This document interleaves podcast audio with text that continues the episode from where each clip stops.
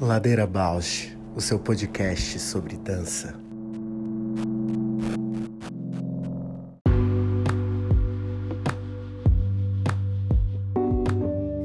Olá, eu sou a Paula Petreca.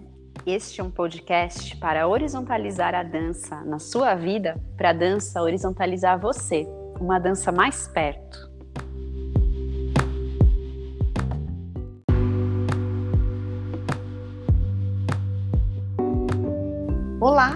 Eu sou a Juliana Alves e este é o Ladeira Bausch, um encontro semanal para mover pensamentos de corpo, com temas que nem sempre vão para a cena, sem glamour e sem mito.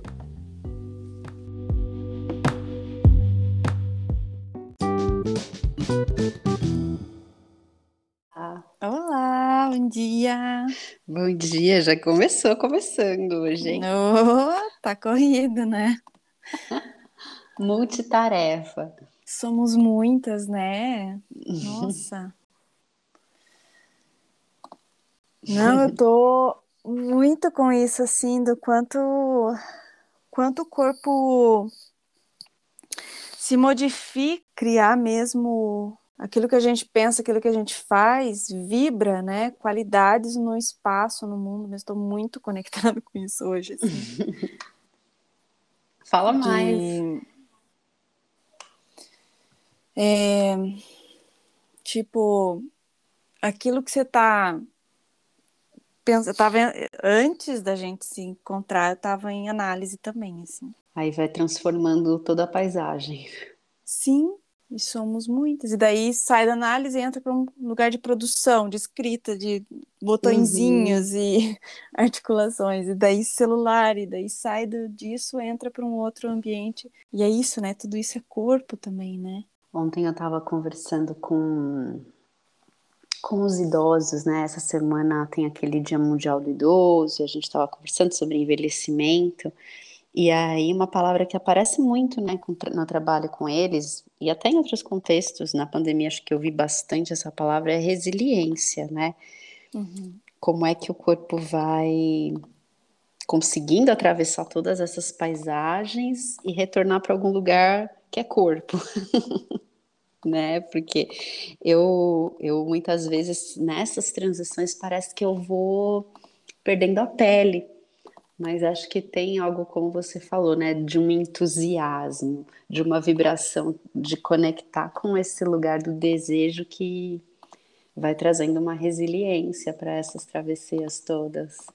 Uhum. Interessante você falar isso, assim, porque é a resiliência, mas também é uma aceitação da realidade, assim, né? Porque você também ser resiliente na teimosia de querer continuar em algo que o desejo impulsiona e que às vezes tem a ver com um insuportável também, assim. Por exemplo, tanto em mim quanto nas crianças eu tenho visto essa ansiedade, né? Uma ansiedade de você ser reconhecido, de você é, ser né, reconhecido, validada. E, e aí, às vezes, quando isso não acontece, insiste, insiste, insiste, insiste.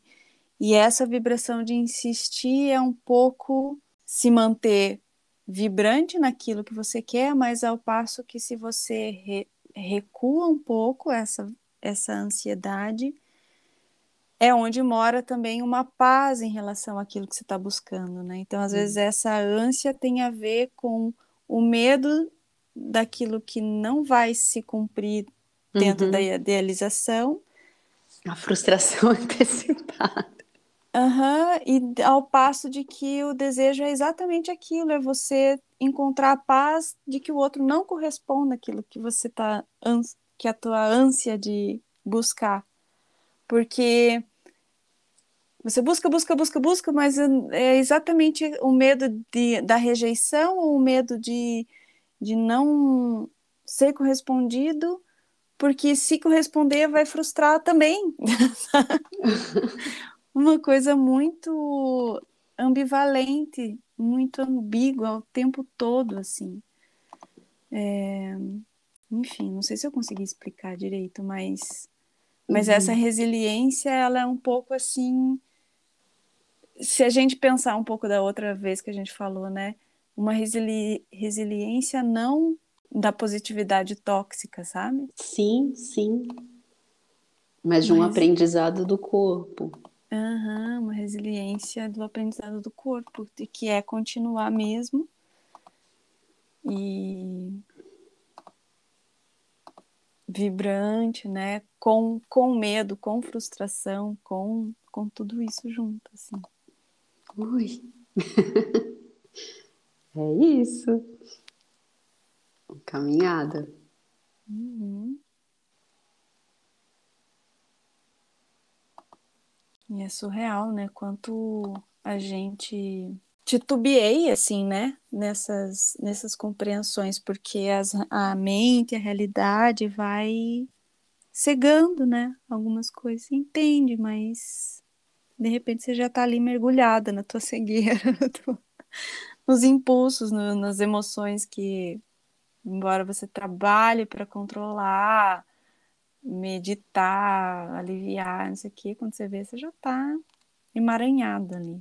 É, o território da emoção para mim assim é sempre ah, é sempre turbulento e, e eu fiquei esse fim de semana eu tava refletindo sobre isso, assim, o quanto entrar em contato com as minhas emoções nessa dinâmica, né, de perceber o que é desejo, o que é expectativa, o que é frustração, o que é uh, impulsionamento, uhum. muitas vezes me faz amortecer se sentir, sabe?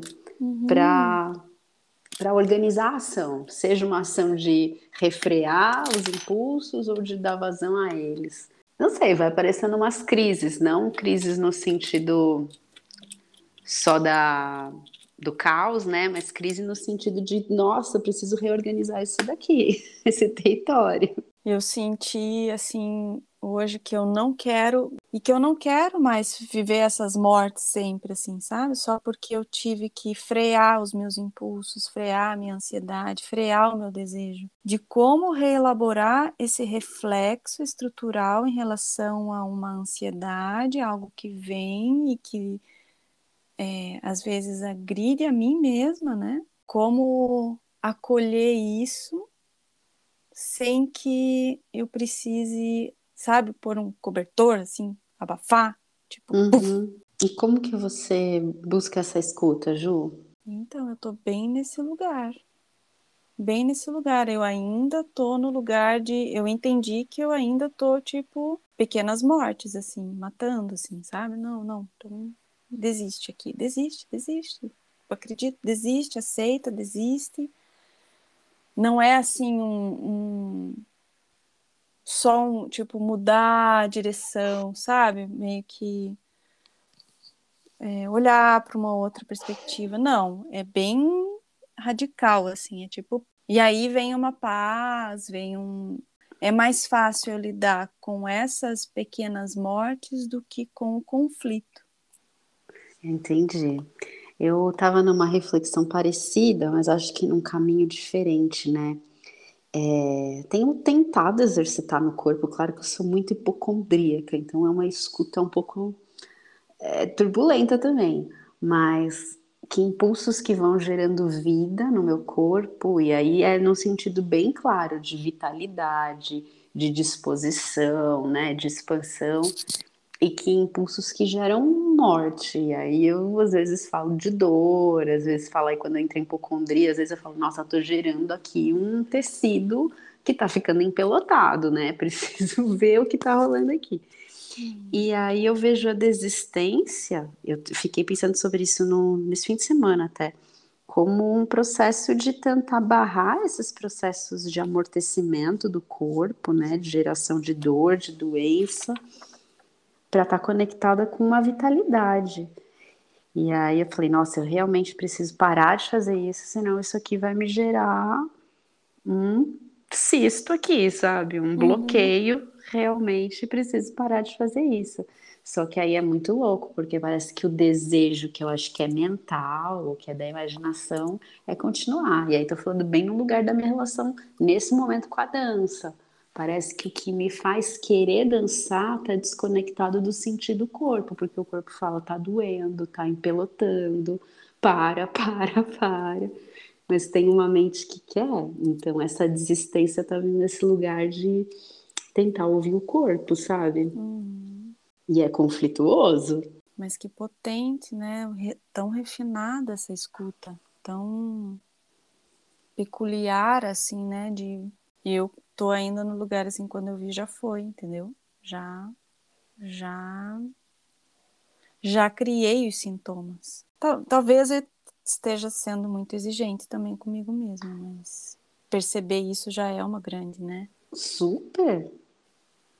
Mas eu, eu, eu sinto isso, tô, eu, eu, eu me dou conta que eu tô criando o sintoma, que eu tô sentindo aquilo que eu tô sentindo e que eu poderia desviar. Uhum. Mas eu, quando eu, eu, eu continuo. E Nossa, aí a gente vai nesse lugar do, do sádico, né? Da, dessa experiência uhum. da dor e da resistência e do, do gozo, né? gozo da dor, assim, o que tira, o que tira disso, né? E agora que você falou isso do desviar, né? Puxa, que prática fodida é desviar, né? Uhum. Porque eu também sinto que a tendência ou é continuar ou é parar, cortar, romper, mas o desvio, obra a obra, encontrar essa via.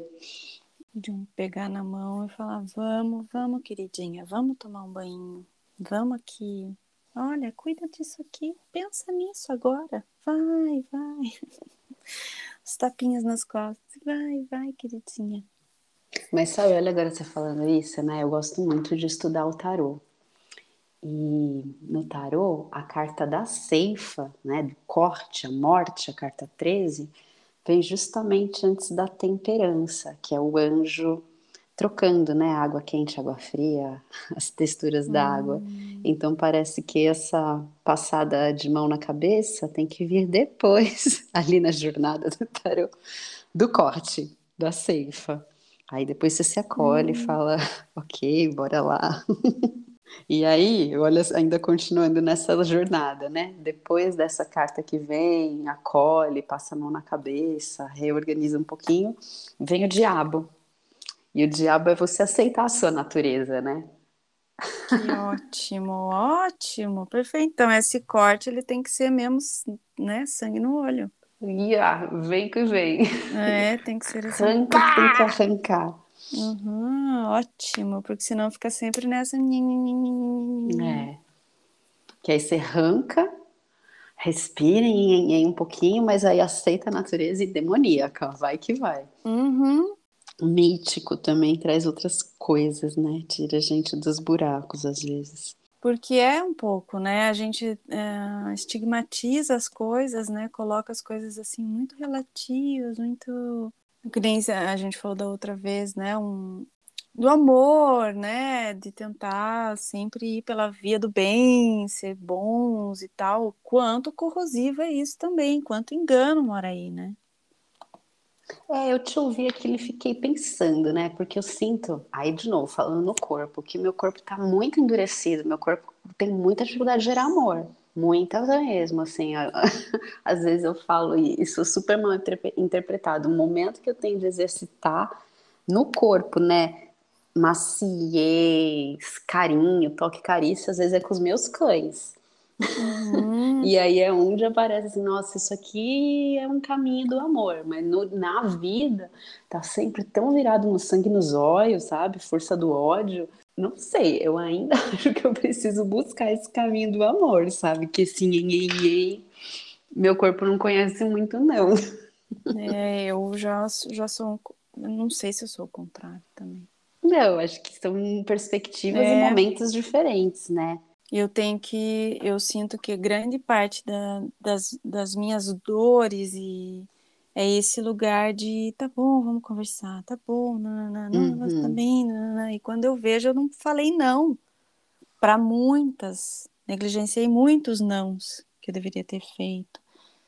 Fui muito maleável, flexível, é, porosa enquanto deveria ser mais permeável, mais rigorosa, mais é, fronteiriça, assim, mais uhum, uhum. firme. Firme. E aí, nossa, você falando isso, eu vejo tanto teu corpo, Ju. Não é? Como é corpo, né? É então... É realmente transformar a experiência de, de mundo. E aí é. Porque não ser isso é quase não ser, não me reconhecer quanto eu, assim, né? Quanto o meu modo de ser. E é muito desconfortável, né? Você, lembro do Fábio falando, né? É muito desconfortável você modificar. O corpo quer se sentir confortável naquilo que às vezes está te fazendo mal, né? Ele quer se manter lá porque é onde ele reconhece como é a gente entrar nessa outra vibração, né? Sair de, um, de uma busca identitária e assumir o fluxo é muita abertura. Uhum. Eu nem sei que corpo é esse. Menina, vou falar da minha aula pra, de quinta-feira, então. Fala. Eu vou propor aquelas.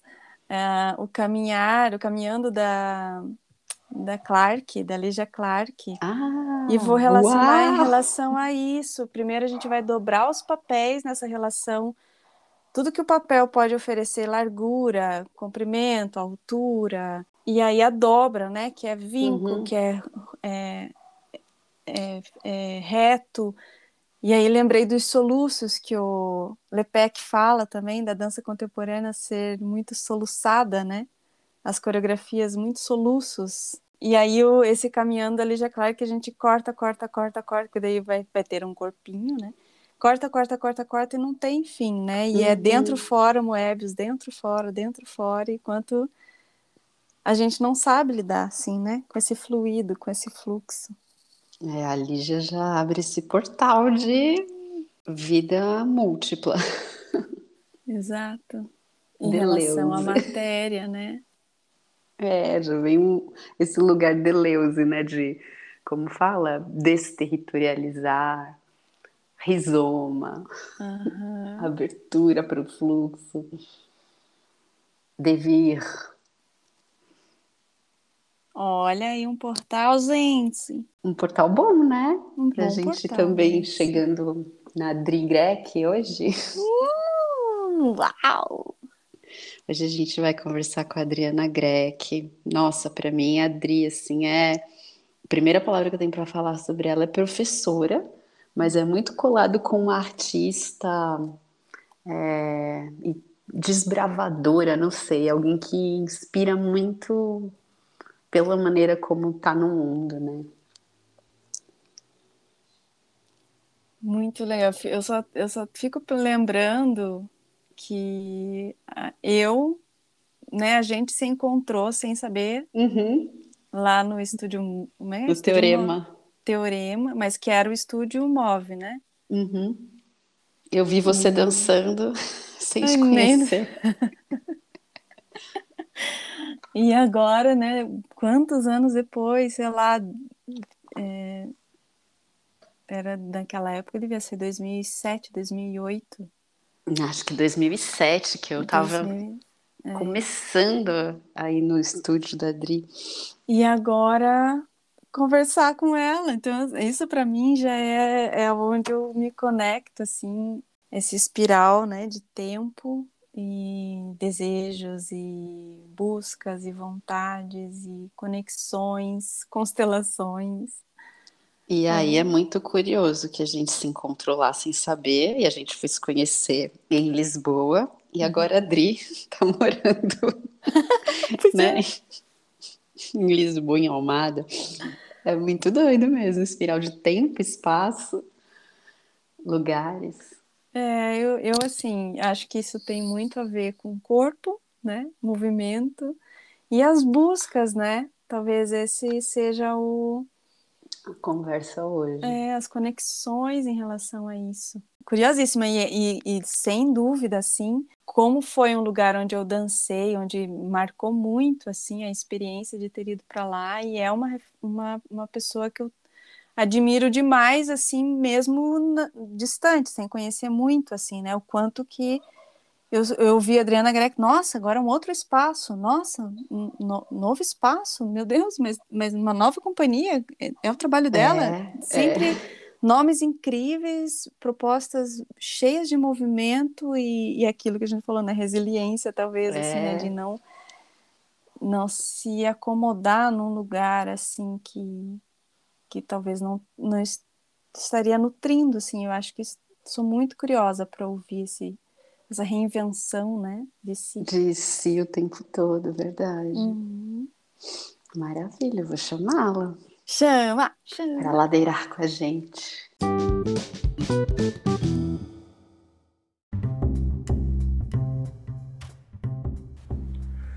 Ladeira Bausch, o seu podcast sobre dança.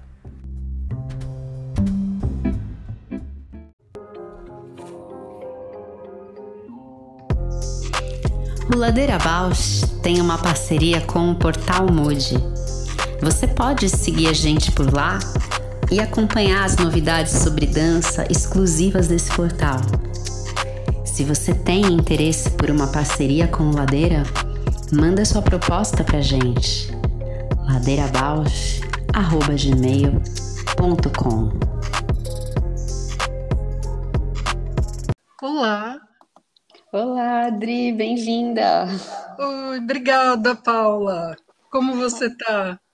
Eu tô bem, tô super contente de poder ter você aqui com a gente hoje. A gente estava contando um pouquinho de como Ah. a gente vê você como professora, artista, curadora, inspiradora.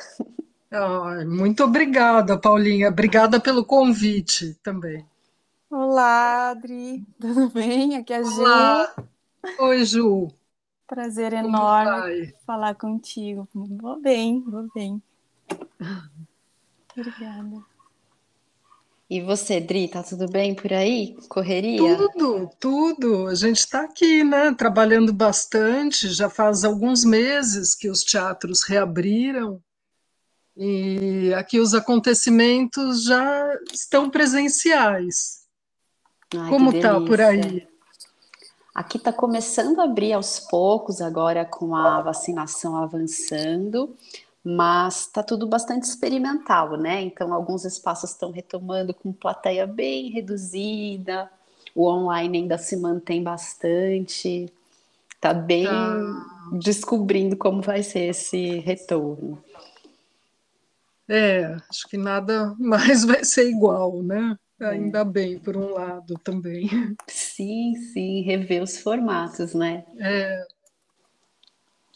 Dri, aqui no diga. Ladeira, a gente pede sempre para o convidado, para convidar, apresentar e responder uma pergunta de abertura, que é: quem é você na Ladeira?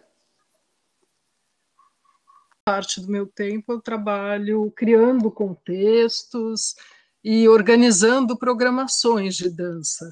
E na Ladeira, Na ladeira, o que seria na ladeira? essa, a, Paulinha. a gente trabalha muito aqui com a metáfora da queda, da gravidade, da ladeira trazendo a gente para um território que não está vertical, está buscando uma horizontalidade, né? Tá. Aí, por exemplo, bom, vou deixar você pensar aí um pouquinho. Na... Bom, eu sempre me interesso por territórios horizontais, né, onde é possível esse encontro de pessoas diversas, diferentes, sem hier- hierarquias, e onde cada um eh, exerce o seu papel para formar uma comunidade diversa. Que delícia, Ótimo. é isso aí. Ai, Dri, então, né? Acho que eu já falei um pouquinho disso. A gente ficou com vontade de conversar com você por vários motivos, mas um, um tema que sempre aparece aqui nas nossas conversas é como a gente vê que certos artistas têm trajetórias onde conseguem transformar seus percursos, né, dinamizar suas atuações e ter uma contundência, né, uma consistência, mais contundência, uma consistência nesses transformações, nessas transformações do caminho, né? Uhum. E aí, quando a gente olha toda a tua trajetória de quando você vem nos anos 90 de volta para o Brasil, inaugura com outras parceiras o Estúdio Nova Dança, né? Um espaço super importante para transformar o pensamento de dança que havia em São Paulo naquele período. Mais à frente, vai criando as companhias até chegar ao núcleo artérias, outros espaços. A Ju até lembrou que eu e ela nos conhecemos no Estúdio Move, depois no ah, Estúdio Nave, hum. até ah, chegar né, é. no Festival Contemporâneo, que também promove uma rede de artistas que vão trazendo outras referências, a gente vê a sua atuação assim muito dinâmica. E aí eu fico com essa vontade de saber, né, o que que te move e como foi construir esses caminhos, como é que eles reverberam até hoje no que você tem feito? Tá, eu acho que desde o início, em 95, né, no, que foi o início do Nova Dança, no, no século passado, em 1995, eu acho que meu caminho sempre partiu de um desejo de formar comunidades, de fazer parte de comunidades artísticas e de estar com pessoas diferentes partilhando processos. E sempre também relacionado ao momento, ao, ao local, ao momento histórico então, na época do Nova Dança, era um momento de transformação na dança, eu acho que em vários países. A educação somática no Brasil ainda estava meio no início, e eu acho que faltava também um espaço de formação mais é, focado na formação artística. Né? Eu acho que existiam uhum. muitas escolas, academias, em São Paulo, né, acho que não existia ainda um, um espaço que reunisse pessoas diferentes e mais voltado à formação do dançarino, do coreógrafo, do artista da dança, com esse pensamento da, da investigação artística, com essa vontade de, é, uhum. é, de aprender um com o outro. Então, acho que desde o início eu procuro focar minha mente, a minha energia em ações é, propositivas que construam contextos, que aproximem pessoas, que ações que conectam ideias diferentes e pontos de vista diferentes. Talvez o que esteja presente desde o início, lá em 95, tem dois focos principais de investigação, que eu acho que começaram ali na, na época do Nova Dança. Né? Um foco é mais voltado às formas de colaboração artística. Com o tempo, acho que eu fui desenvolvendo ferramentas mais voltadas para esses diferentes contextos de que eu, dos quais eu participei, e um outro foco mais voltado a a uma invenção de modos do corpo operar, uhum. um, de um estudo das matérias do, do corpo, dos sistemas físicos do corpo. E eu acho que isso está presente ali desde o início. E vamos conversando, Paulinha. Ah, eu já deu a deixa aqui para minha curiosidade aqui, que é essa então, que formas, né, que você tem encontrado, que encontrou nesse linda essa, né, invenção de modos do corpo operar, estudos das matérias do corpo, sistemas físicos do corpo, que você de alguma forma percebe que esses estudos no seu corpo transformou para um corpo é, disponível, né, para migrar, para desterritorializar e para contribuir assim dessa maneira tão inventiva, né, no, no cenário da dança, especialmente assim. Bom ouvir isso. Obrigada. é, eu acho que desde sempre é, eu procurei é, trabalhar na, na, mudança dos hábitos perceptivos, né, nessa pesquisa de um corpo que, que inventa linguagem, que inventa formas de estar no mundo, de se relacionar com os outros corpos, um corpo que está sempre questionando as suas práticas e que propõe outras possibilidades de, de ser, de estar no mundo, de estar aberto ao mundo. E eu acho que é isso, né? Essa, esse jeito de toda vez que você se debruça para conhecer o corpo, cada vez o corpo está diferente e, e, esses dias eu escrevi até no post assim o quanto que acho que é, é a melhor coisa que a gente pode fazer, né, sendo humanos, é, é, estudar o corpo e o movimento. Melhor assim, né, dentro da perspectiva da dança, né, e de, do que a gente tem falado no Ladeira, né? Das coisas mais é, curiosas, porque quanto mais a gente se debruça e estuda, mais a gente vê quanto o mistério que é, né? Se conhecer e, e quando é, a gente recusa olhar para isso, é, é, é, enfim, é um, é um vazio, assim, né?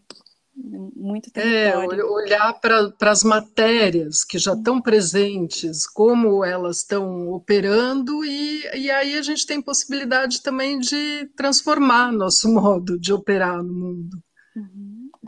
nesse reconhecimento das, da materialidade do corpo. E nessa trajetória, Dri, nessa escuta dessas materialidades, nessa observação, quais que são os desafios, as dificuldades que foram se apontando no seu caminho? Como que você foi lidando com isso? Lida até que... hoje, né? É. é bom, os, os, desafios eu acho que vão mudando também, mas é, eu acho que a gente é sempre um pouco conservador e com dificuldade de mudar hábitos. Uhum. Né? E para mudar hábitos exige é, tempo, tempo de, de criar outras práticas. E eu acho que uma das grandes dificuldades é, nos processos é encontrar tempo, tempo e paciência e tempo coletivo, sustentar também as dificuldades porque não é fácil também, né? Um, um trabalho de colaboração e mais coletivo e, e, toma tempo. Nossa, isso que você trouxe agora de suportar os dissensos é importantíssimo, né? Até no momento que a gente vive. Pois é, é que acho que agora está bem mais complicado, né? Principalmente no, no, Brasil atual, no Brasil que, que eu deixei há três anos atrás, né, que ainda tenho contato, é, vou todo ano, às vezes trabalho um pouco aí, mas é, o Brasil foi se dividindo né, e, em muitos territórios e foi ficando difícil o diálogo, difícil a conversa. E eu acho que quanto mais a gente consegue conversar com o diferente, mais é possível construir alguma coisa junto. Sair das bolhas. É. E essa, e essa dança, né, que esse pensamento de corpo, essas materialidades e é, a dança que você produz, né, por si, tudo que você falou já, já permite essa abertura, né, para o novo, para mudar. E, e, e, quais, assim, como que foi para você sair do Brasil e, é, é, de, né, de uma, de uma carreira lindíssima, assim, consolidada, de experiências, dessa inventividade, se adaptar, né, abrir mão ou é, se lançar para novos desafios, assim, né, o que que a dança que você faz tem a ver também com o que você produz, né? Na, e, e, e, articula na sua vida, assim. Uhum. É, acho que, na verdade, no, nos últimos anos foi ficando muito difícil trabalhar no Brasil, que a gente já não tinha nem mais as condições básicas. E eu gosto de trabalhar com, com tempo, com as mesmas pessoas, com com calma. E no Brasil, para você trabalhar profissionalmente nos últimos anos, você tem que produzir muito e muito rápido. Quer dizer, e as condições também foram se tornando inexistentes, né? as mínimas condições de trabalho. E aí eu fui ficando totalmente sem energia, sem vitalidade, e, e percebendo o que estava acontecendo. Aí eu acho que com a mudança aqui em Portugal, em Almada, está é, sendo nesse momento mais possível é, criar condições e contextos para diversos artistas do Brasil está sendo mais possível do que estava nos últimos anos, sendo no Brasil.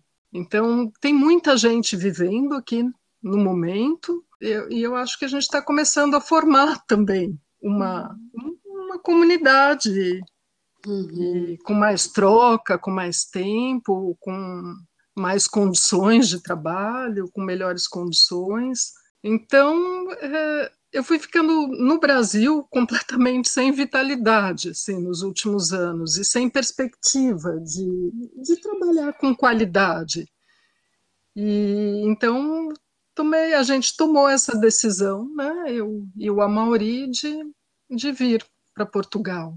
E sempre, acho que desde é, a gente já faz o Festival Contemporâneo há 13 anos, já fizemos três edições. Então, foram dois anos de planejamento, ou seja, a gente trabalha com festival há 15 anos. É, a gente sempre gostou de criar é, comunidades artísticas locais, mas sempre conectadas a, a outras comunidades também de outros países. Eu acho que no lugar onde a gente está agora está dando, está sendo possível construir novamente um contexto. Uhum. E nos últimos anos no Brasil a gente já não estava mais conseguindo, já não, não existiam mais as condições. Muito interessante te ouvir, a gente. Eu e a Ju estava falando sobre algo muito parecido antes de começar aqui a conversa com você. E aí eu fico com muita vontade de, de te escutar sobre, sobre esse lugar, programadora, curadora, que, a meu ver, é um lugar muito sensível, muito artístico, mas em outros contextos de programação, como você falou, nessa dinâmica do Brasil muito acelerada, de muita produção e muito descarte né, das criações. É parece que às vezes o ofício do curador vira uma coisa completamente focada em cumprir pauta, seguir modismo, seguir tendência, uhum. e poucas vezes a gente vê um curador que consegue ter um gesto artístico. Eu tiro o Festival Contemporâneo de Dança como uma exceção a essa regra, porque sempre ali era algo muito claro teu gesto artístico, teu, da maioria, a, a proposição. E aí queria saber como é que você como é que você se organiza enquanto curadora? Você já falou bastante, né, Não. sobre as, as tuas buscas artísticas, mas eu acho que tem uma, especia, uma especialidade na tua ah. ação curadora que eu queria é. ouvir um pouquinho da onde parte, de onde vem. Eu, eu, sempre acho que eu sou uma artista da dança que cria contextos, né? Porque eu estou uhum. muito envolvida e muito próxima dos artistas o lugar da curadoria é, mais especializada, né? Não, não sei se eu ocupo esse lugar. Eu sempre penso que eu sou uma artista que cria coreografias expandidas nessas programações.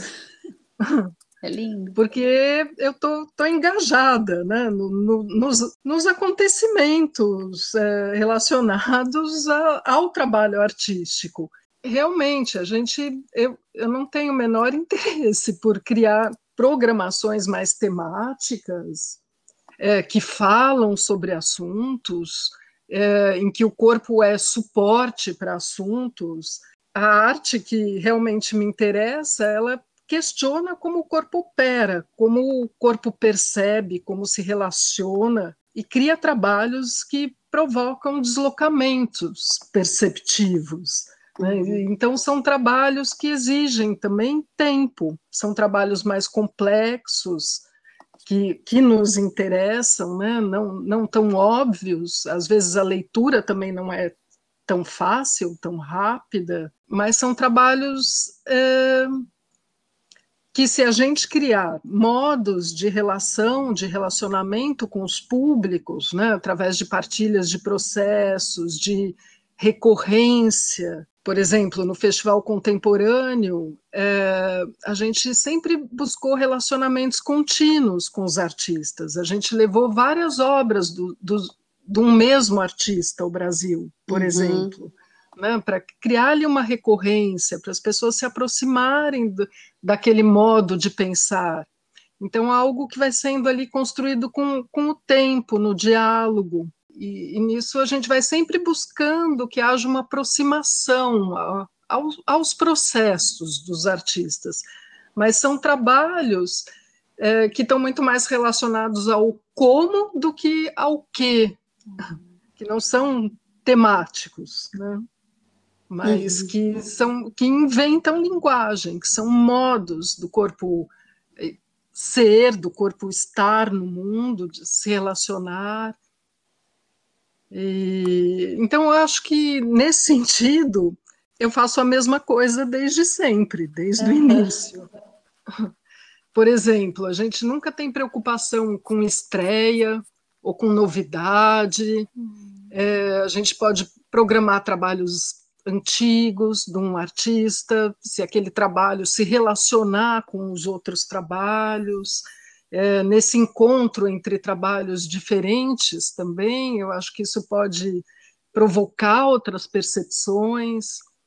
Então é, uma, é um trabalho, acho que bem artesanal, Ai, de feito ali aos poucos, é, e no diálogo também, na conversa com os artistas. Por exemplo, também outra coisa que a gente faz nas programações não é, ah, tipo, eu quero apresentar este trabalho, que esse trabalho está circulando, está uhum. super na moda. Não. A gente sempre procura conversar com o artista, entender o que ele está precisando fazer naquele momento, o que ele gostaria de apresentar o que ele acha importante, o que ele gostaria de partilhar. Que sensível, Dri, que importante. Sim, eu fico pensando muito também das últimas conversas que a gente teve, o quanto que é até educativo, é, é um lugar de uma educação viva, assim, com a arte, com a dança, em movimento, assim, porque é, tem uma ideia de continuidade, de processo, de inacabamento, né? O quanto que às vezes é sufocante a, a, o ambiente de criação e produção artística, que a gente tem que estar tá sempre é, concluído, bem feito, produzido, impecável, uhum. né? E é lindíssimo isso, essa proporcionar um campo de, de criação artística e de inacabamento, de processo mesmo. Né? Lindo. É, de lugar de, de partilha, Exato. de experiência. Eu acho que está mais do que na hora também, de, ainda mais no Brasil, agora nesse momento, né, que, que muitas da, das possibilidades que, que a gente tinha de, de criação já estão meio destruídas. Uhum. Eu acho que agora é um momento também de inventar outras formas, de, de criar com o outro, porque já, já não existe. Antes existia um, talvez a gente pudesse chamar de um mercado, assim, super precário também. Uhum. E agora já, pelo que eu sei, já nem existe é. isso mais, né? Essa possibilidade. Então, acho que está mais do que na hora da gente inventar outra maneira e não, não ficar produzindo também coisas novas rapidamente e não Bom, acho que agora já nem dá mais, né? Não é. sei. É, agora acho que nem esse contexto mais está existindo, mas te ouvir encoraja é. no sentido de que, ah, às vezes a gente, sei lá, tá dois, três anos no mesmo projeto, que nem é muito tempo, aí você encontra, sei lá, outra pessoa mais dessa dinâmica do mercado e fala, nossa, mas você ainda tá nisso, né? Mas nem mercado existe, é, né? Nem tem mercado que respirar existe. fundo. Era precário, agora já nem existe. Ter essa paciência mesmo. Não, mas ao mesmo tempo é uma oportunidade de inventar outras maneiras, né? De radicalizar mesmo e inventar outras maneiras. De estar junto, de criar junto. e, não, e de reaprender ou aprender a estar junto. É, importantíssimo. Ah, eu fiquei com vontade de, de ouvir um, um perrengue nessa situação de programação e de. Conversa com artista. É, alguma coisa assim, porque deve ter muitas pessoas que se identificam e que pensam que é um programador, né? O que, quais são os desafios, quais são os, o que implica, né? Pensar nisso. E as contradições, às vezes idealiza uma coisa, né? Você poderia dividir com a gente um, um perrengue que você passou ah. nessa, nesse percurso. Ah, eu acho que não, não tem muito perrengue, tem muita paciência, muito tempo. Assim, para a gente criar uma programação, a gente começa assim, sei lá, sem possibilidades no decorrer do processo, uh, a gente vê que essas 100 ideias iniciais não são possíveis, é, é, um, é um processo, é uma constante também a, adaptação ao que é possível e, e também a inven inventar outras possibilidades. Né? A gente passou, eu acho que grandes dificuldades num, num ano eu não lembro exatamente que ano foi do Festival Contemporâneo de São Paulo, mas foi um ano. É, claro que tem sempre, é que, é que para falar sobre isso eu vou falar sobre o trabalho do Amauri também, que é fundamental, né? Uhum. Que ele uhum. segura ali o outro lado, porque eu acho que são muitas funções diferentes, e, a, e eu só consigo fazer esses projetos de de criação de contextos, porque também o Amauri está ali junto e buscando as condições, né? buscando os apoiadores, os patrocinadores. E teve um ano que foi dificílimo, assim, que a gente fez muitas dívidas para conseguir realizar o festival e, e, a gente recebeu de um patrocinador seis meses depois. Nossa. Então foi a gente meio que quebrou né, nesse uhum. ano. Então, acho que esse é, o, é a grande Nossa. dificuldade, assim, o grande risco. Um grande o trabalho perigo. com os artistas é um lugar gostoso, é um lugar prazeroso, muitas vezes também é, de dissenso, mas é o lugar onde a gente aprende com o outro. Está sempre aprendendo e está aprendendo a dialogar e essa é a parte boa do festival. Uhum. Agora, a, o outro lado, né, que é principalmente o trabalho do Amauri de criar condições, é, essa é a parte bem complicada. Que bom que é ter essa duplinha, né, Dri, também. É, é, eu acho que a gente funciona mesmo como dupla. Muito legal ouvir, assim, um vai cobrindo uma área, o outro a outra, que importante. É, é, um cria diálogos para um lado e o outro cria outros diálogos, ramificações ali para o outro lado, né? E todos são importantes, porque uhum. são muitas, é, muitas relações, muitas conexões diferentes para levantar um programa. Então depende de muitas, muitos braços diferentes. E a gente vai encontrando também né, parceiros nesse caminho e colaboradores, tanto para pensar a programação com a gente, como parceiros de comunicação, que também é super importante para que as programações aconteçam, né? Uhum. e para que venham públicos diversos também que a gente sempre está pensando também que em como criar relações com os públicos e como também criar públicos misturados. Uhum. E essa é muito nossa questão aqui em Portugal. É porque está muito públicos. Tá muito quando você vai, geralmente nos festivais né, de dança ou de artes performativas, geralmente é um público mais especializado uhum. em artes. É, você vê é, as mesmas pessoas em vários espetáculos. E aqui em Almada, a gente quer também criar uma comunicação com, com o local, com a população local. Claro que aqui existe uma grande tradição é, de teatro, principalmente, né? As pessoas é, já têm um envolvimento com. É, Almada é, é, a cidade do teatro, é chamada cidade do teatro. E aqui existe o maior festival de teatro de Portugal. E, existem é, vários né, uhum. festivais uhum. também ligados a teatro amadora, existem outros festivais de dança, mas o, o que a gente realmente se interessa é por criar públicos misturados, públicos diversos. Hum. Até agora aqui a gente já descobriu um pouco como trazer o público de Lisboa, para Almada. Uhum. Mas agora a gente está tentando descobrir como criar conexões com, com os públicos de Almada. Ah, muito potente, Drit, ouvir, muito inspirador. Conta um pouquinho para os nossos ouvintes, acho que a gente já pode ir caminhando para a finalização, mas conta um pouquinho o que está acontecendo agora na Casa de Almada, quais que são os próximos, as tá. próximas programações aí.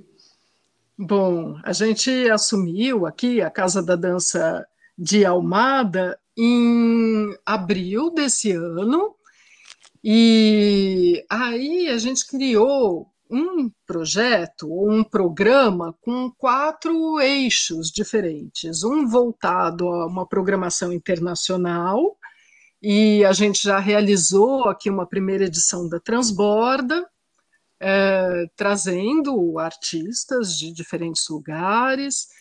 É, um segundo eixo que é voltado às residências artísticas, né, que é um eixo de apoio à criação, que está acontecendo também desde abril. É, aí a gente também é, criou uns ciclos de conversas. A gente já fez um primeiro ciclo com curadores de diferentes países, de diferentes contextos. E um terceiro eixo que a gente está, um quarto, desculpe, um quarto uhum. eixo que a gente está iniciando agora, que é voltado à qualificação artística, que a gente é, organizou uma série de oficinas performances ou seja, a gente convidou coreógrafos para partilharem as suas práticas e, e, ao fim dessa partilha, a gente abre também o processo para o público.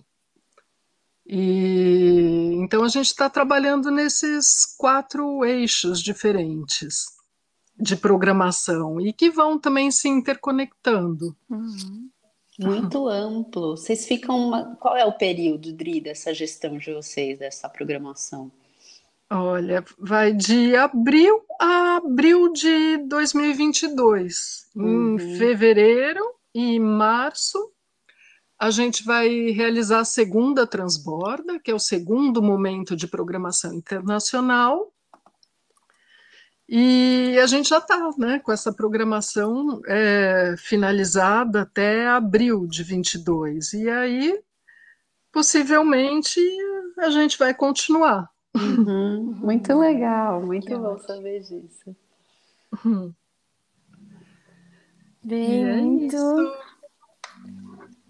Se quiser deixar seus contatos, seus arrobas, a, a, página de divulgação de alguma, né, de repente dessa Casa da Almada.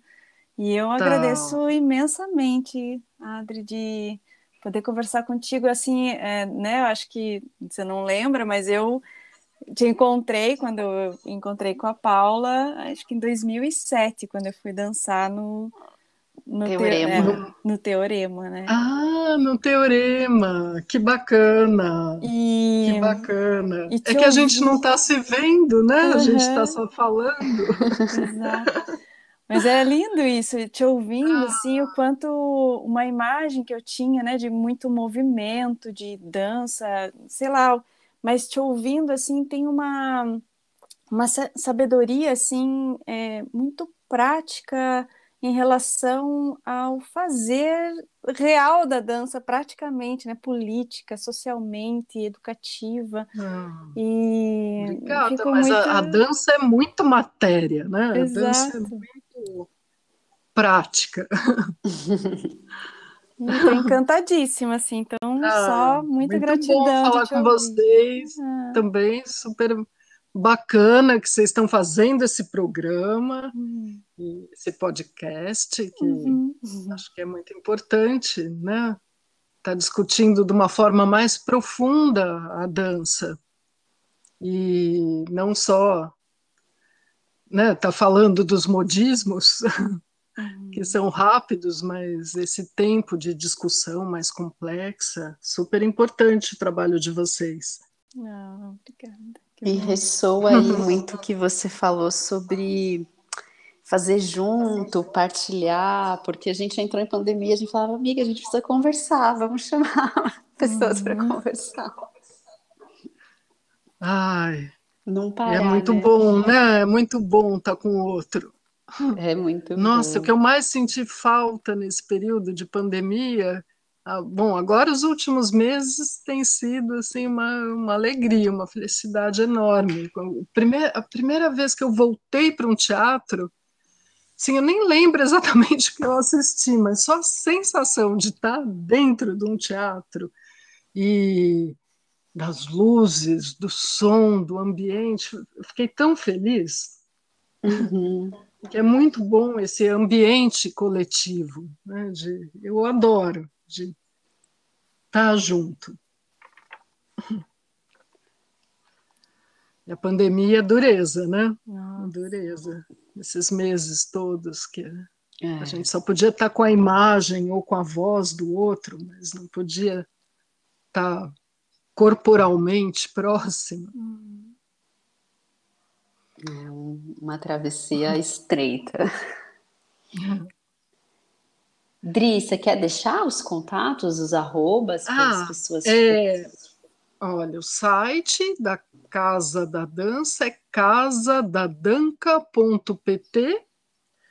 O Festival Contemporâneo de São Paulo é fcdsp.org. E acho que é só, né? Ah, e a Transborda é, acho que é transborda.org. A gente confere depois. Tá bom. Uhum. Dri, muito obrigada. Obrigada a vocês também. Uma delícia estar com vocês aqui. Que delícia.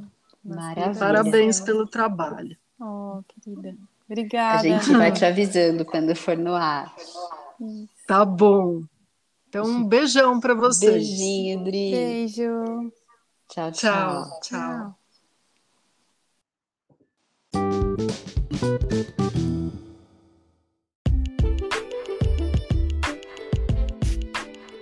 Olá, ouvintes do Ladeira Bausch! Estamos tão gratas por toda essa escuta.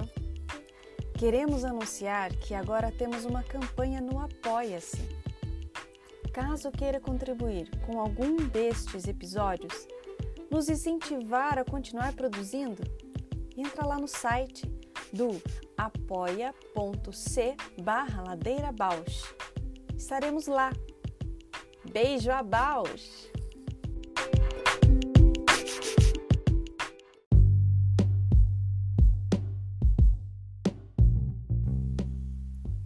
O Ladeira Bausch é uma produção independente por Deusas Produções. Curadoria, gravação, edição de som e capas por Juliana Alves e Paula Petreca voz da vinheta de Fernando de Proença. Produção fica a encargo de Moira Albuquerque.